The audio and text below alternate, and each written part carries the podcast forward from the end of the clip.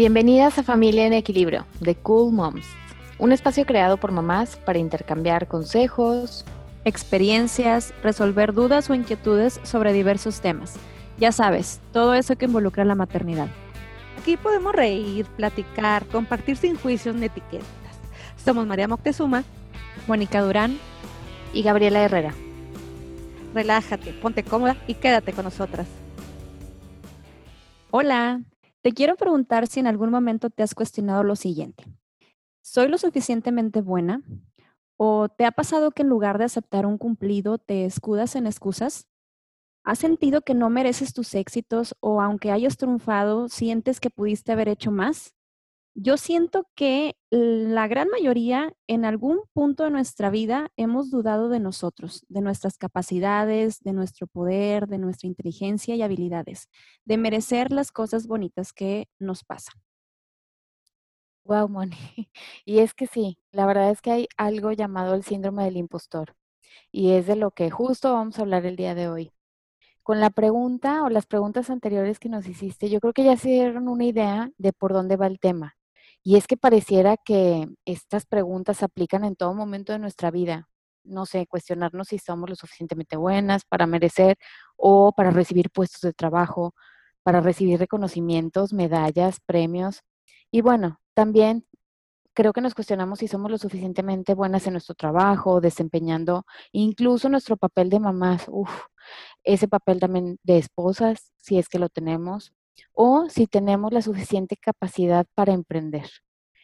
Y recuerdo que en el episodio 14 hablamos sobre amor propio y autocuidado y mencionamos cómo tendemos a demeritar los cumplidos que nos hacen sobre nuestro físico y, bueno, en general, ¿no? Y eso sucede lamentablemente también cuando obtenemos estos logros.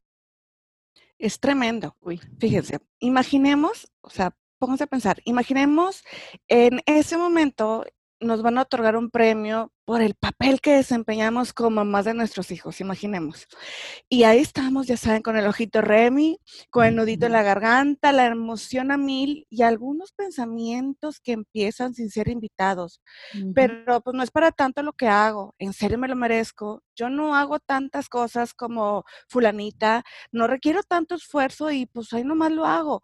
Y pudiera decirte muchos ejemplos más, pero supongo que algunos de estos ya te cayó el 20 en tu cabecita. Y lo que queremos decirte es que no eres tú, ni, bueno, ni soy yo, ¿verdad? Es el maldito, desgraciado e invitado, este síndrome del impostor.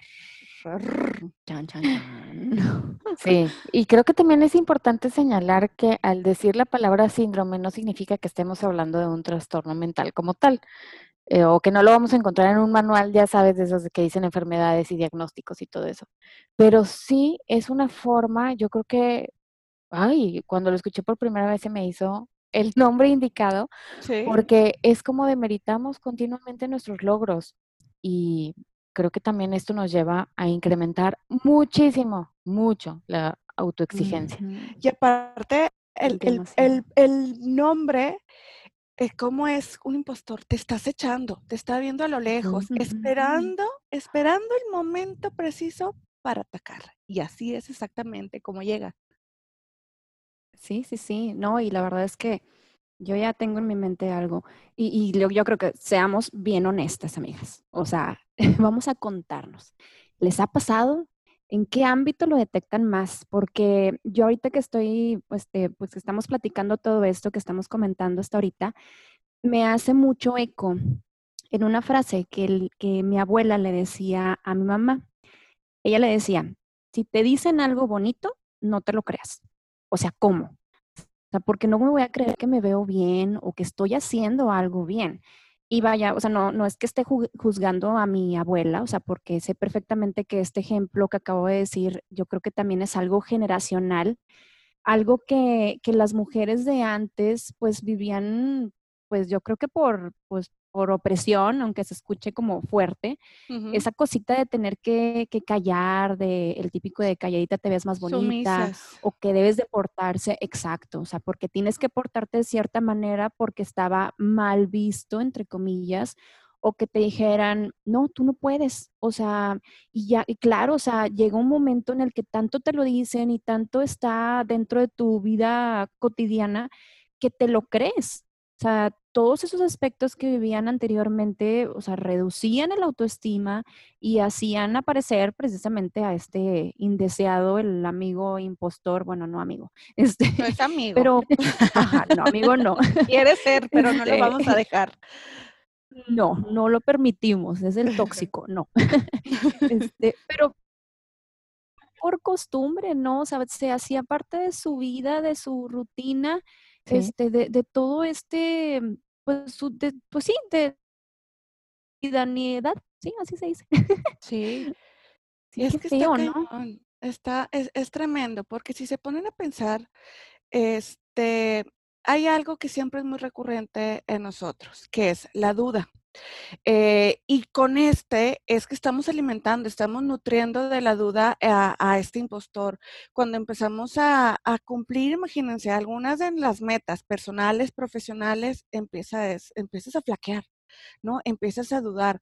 Este, fue que realmente lo logré por mis propios méritos, porque trabajé, porque me fregué, porque me desvelé, porque investigué, bla, bla, o X, o sea, fue un golpe de suerte y pues la verdad es que tengo que seguir picando piedra porque pues no soy lo suficientemente buena, porque estábamos también buscando lograr una perfección y entre comillas, ¿no? O sea, lo que nosotros creemos que, que es la perfección. Y, y de pronto es que ese, esas dudas llegan acompañadas como con el miedo y con la como siquiera la posibilidad de creernos que nos merecemos un éxito, eh, porque todo ujú, este, viene, no sé qué piensan, de la duda, el miedo, el fracaso, que viene como de un trasfondo de qué piensan de mí o qué es lo que yo pienso que esperan y que piensen de mí. Y luego no la creemos. Y ya no se trata de los demás, de cómo me están viendo, sino ya es cómo yo me estoy reflejando este, a través de los demás y, y llevo eso a un nivel de autoexigencia bien cañón.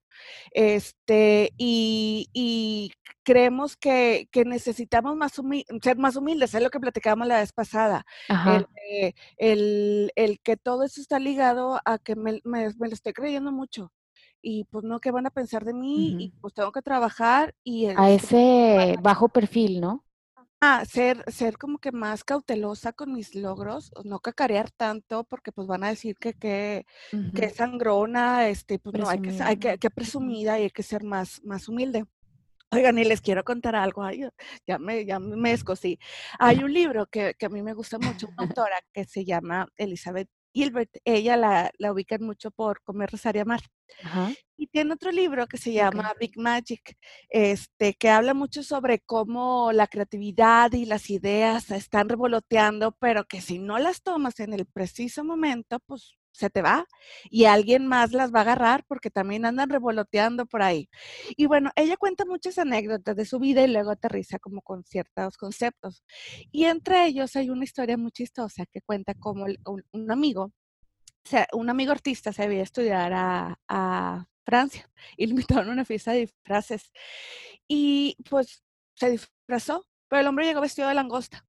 Y resulta que la, imagínense, llegar un tipo vestido de un adulto con las tenacitas de langosta y todo. Pero resulta que oso, que la fiesta era sobre la corte.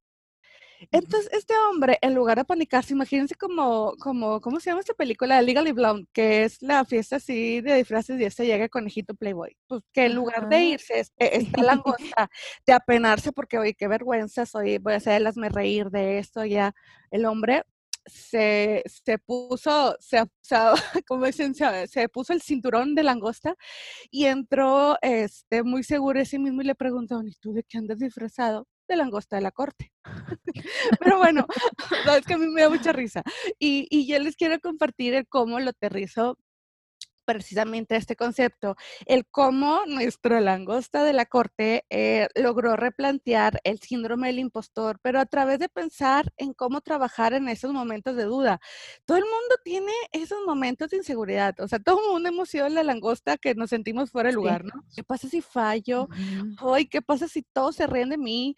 Este, ¿qué pasa si mi disfraz no es lo suficientemente bueno? Si ya soy muy vieja para estos trotes, o sea, ya lo estoy llevando, ¿verdad? La realidad, este, aquí a nuestros, a nuestros ejemplos, por ejemplo, pues yo les digo, yo, mm, el, el impostor se presenta en mi caso en, en la duda, en la duda de que ya no estoy para estos trotes, oye, pues este, en mi trabajo, pues a lo mejor ya me, me deberé dedicar a otra cosa, a lo mejor deberé buscar un trabajo de, de, oficina en lugar de estar picando piedra por este lado.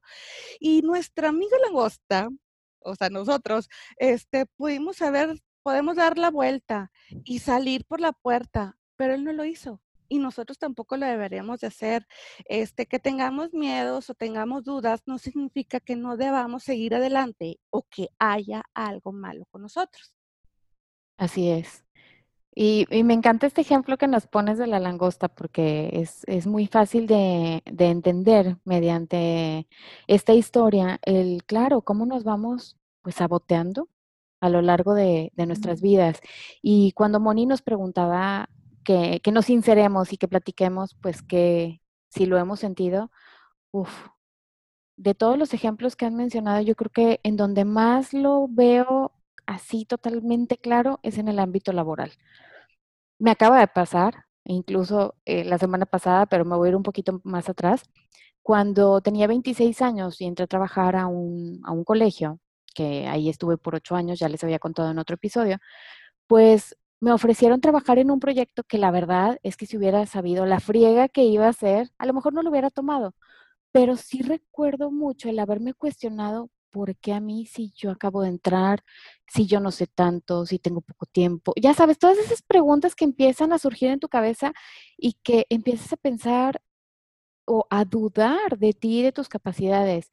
Y bueno, como, estos, como este ejemplo tengo muchísimos en donde veo muy claramente que es cuestión de autoexigencia, en mi caso, uh -huh. o ese maldito perfeccionismo que en algún momento a mí uh -huh. me gustaba uh -huh. navegar con la bandera de soy muy perfeccionista y ahora lo veo también muy claro que era perfeccionista en lo que a mí me convenía o en lo claro. que sí me gustaba ser perfeccionista. En otras siempre he sido muy vale madres. Uh -huh. Pero eh, en, ese, en ese aspecto, eh, no sé, sentía que no iba, nunca iba a, iba a ser suficiente. Me comparaba mucho, por ejemplo, con otras psicólogas que es que han estudiado más que yo, es que saben más que yo. Y, y eh, me llegué a sentir, imagínate que traes una gorra, una cachucha, no sé cómo le llaman en otros lugares puestas, y traes colgado, este, no sé, un palo y adelante un hueso, ¿no? Es como quererlo alcanzar, pero nunca lo vas a alcanzar sí, porque estás chuleta. corriendo, ajá, la chuleta, estás corriendo atrás de eso. Y wow, puedo decirles que estoy consciente de que eso me ha quitado mucha paz y me hizo dudar muchísimo. Y la verdad es algo en lo que he trabajado durante mucho tiempo y creo, y lo digo inhalando, intentando creérmela también, que sí he podido ahora disminuirlo mucho y definitivamente lo que me ha ayudado es la compasión. ¿Por qué? Sí. Porque mm, me ha ayudado a verme como esa mejor amiga que te dice, oye, qué fregón que estás haciendo esto, oye, qué padre sí. que y no como, ay, ese impostor que te dice, hmm, pudiste haberlo hecho mejor, pudiste uh -huh. haber estudiado esto antes, no deberías de estar trabajando en esto, ¿sabes? Entonces, bueno, ha sido un camino definitivo de hacer las paces conmigo, con mi exigencia, con decirme continuamente, sí sabes, sí puedes, eh, te has preparado, sí lo vales, sí lo mereces. Y como lo hablábamos en el tema del autocuidado, creo que es bien importante trabajar en ese por qué aparece el impostor. ¿Por qué constantemente acecha? Y yo ahí las invito a hacernos las siguientes preguntas. ¿Qué hay detrás de estas inseguridades? Es algo así como ponerle el nombre y el apellido, ¿no? Si no me la creo lo suficiente en mi papel de mamá, ok, ¿qué me hace sentir menos? Le pongo nombre, ajá. Y el apellido sería como de dónde viene. Y quizá esto puede ayudarte a, como parte de algunas estrategias para combatirlo. Y creo que también es bien importante tener en cuenta esto. Para poderlo combatir no hay nada mejor que el autorreconocimiento. No importa que los demás te lo reconozcan si tú no te la crees. El ser asertivos.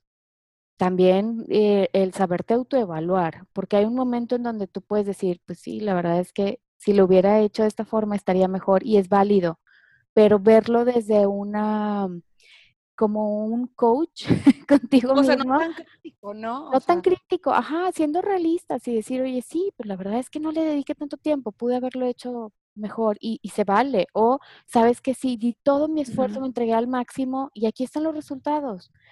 Y mm, qué más, eh, pues tener una red de apoyo, obviamente siempre va a ser suficiente. Y experimentar haciendo las cosas distintas, chicas, porque creo que estamos a veces muy acostumbradas. A mismos resultados, mismas acciones, mismos resultados. Ajá, y estamos muy acostumbradas a, mm, a, hacerlo de la misma manera, a decirnos el mismo speech siempre. ¿Qué pasa si ahora me lo digo desde otra forma? Si le busco el otro lado a la moneda, como en el caso de la langosta, en vez de entrar en pánico o en vez de deprimirme, ok, ¿qué pasa si le doy la vuelta? Oye, Gaby, una de las cosas que, que yo digo, no he superado, porque evidentemente es un camino este de aprendizaje, es darme a mí como el, mismo discurso o el mismo trato que yo le daría a una persona a la que quiero mucho. Eh, te fue, le fue muy bien a mi mamá, a mi hermana, que tanto quiero, a mis amigas, y me da tanto gusto el abrazo y le digo, eres una chingona, qué padre. ¿Y por qué yo no me lo digo? Y si no se lo cree, por ejemplo, aquí nosotras, y ya sabemos ah, que como amigas lo hemos vivido, ¿no? Sí, sí, sí. Eh, o Esas pláticas cuando, interminables por WhatsApp. Cuando alguien se equivoca, es, güey, no pasa nada. Este, dale, eh, eh, dale, dale. no te vas a quedar ahí tirada. Ah, y también cuando es crítica, ya, o sea, no le tires el drama, tú puedes, este, eres una fregona, sí, pero también ese mismo trato, esa misma compasión, ese mismo cariño que tienes hacia otra persona, dártelo a nosotros mismos para que el impostor pues se vaya, ¿verdad? Así es. Sí, sí, sí. No, y ahorita que decías también sobre el ejemplo de la langosta, que también estuvo bien padre, voy a apuntar ese, ese libro, ya va a ser el próximo. Este, también me acordé de esta serie de Emily in Paris. Y me impresionó a mí, sí, muy, muy padre, muy padre. Y, y, me impresionó a mí que en un inicio, o sea, la actitud, la actitud de la chica ante los retos que se le fueron presentando, digo, no es cosa de contar la, la, pues la serie en sí, para que la vean también, pero para mí fue un llamado de atención a decir, hey, o sea, puedes, sí puedes, o sea, eh, ánimo, o sea, todo ese tipo de cosas. Y, justamente lo relaciono también con el ejemplo que les di sobre lo que mencionaba mi abuela, que cómo es que ahora, gracias a Dios, poco a poco, también podemos educar a nuestras hijas de una manera diferente. O sea, ya las podemos impulsar, las motivamos. Eh, ahora sí que también nosotros podemos ser ese, ese pepito grillo positivo apapachándoles esa autoestima para que precisamente no caigan con tanta facilidad en el tipo de pensamientos de este, pues del, del impostor. Y ahora que créetelo, ¿sí? O sea, ahora sí que ah, con esas ganas de creértelo, de echarle ganas, y no importa realmente si es un logro pequeño o, o grande, pues ahora sí que el impostor no gane, hasta rimó.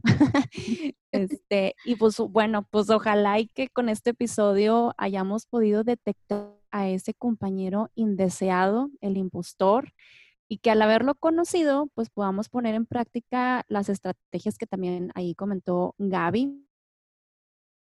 Podamos irlo despidiendo, o sea, ahora sí que bye bye impostor, este, para poder tener una vida más feliz, más plena y pues precisamente por eso las, les agradecemos acompañarnos en este episodio y nos vemos la próxima semana. Adiós. Gracias. Bye. Si te gustó este episodio del podcast, te invitamos a compartirlo para que este mensaje llegue a más familias. Si tienes un comentario, duda o sugerencia sobre este o algún otro tema que quisieras que lo hablemos, este es tu espacio. Te invitamos a enviarlo a nuestra cuenta Podcast Familia en Equilibrio y no olvides seguirnos en nuestras cuentas individuales. Nos encuentras como Masha Blog, Madre Regia y Gabriela Herrera Psicóloga.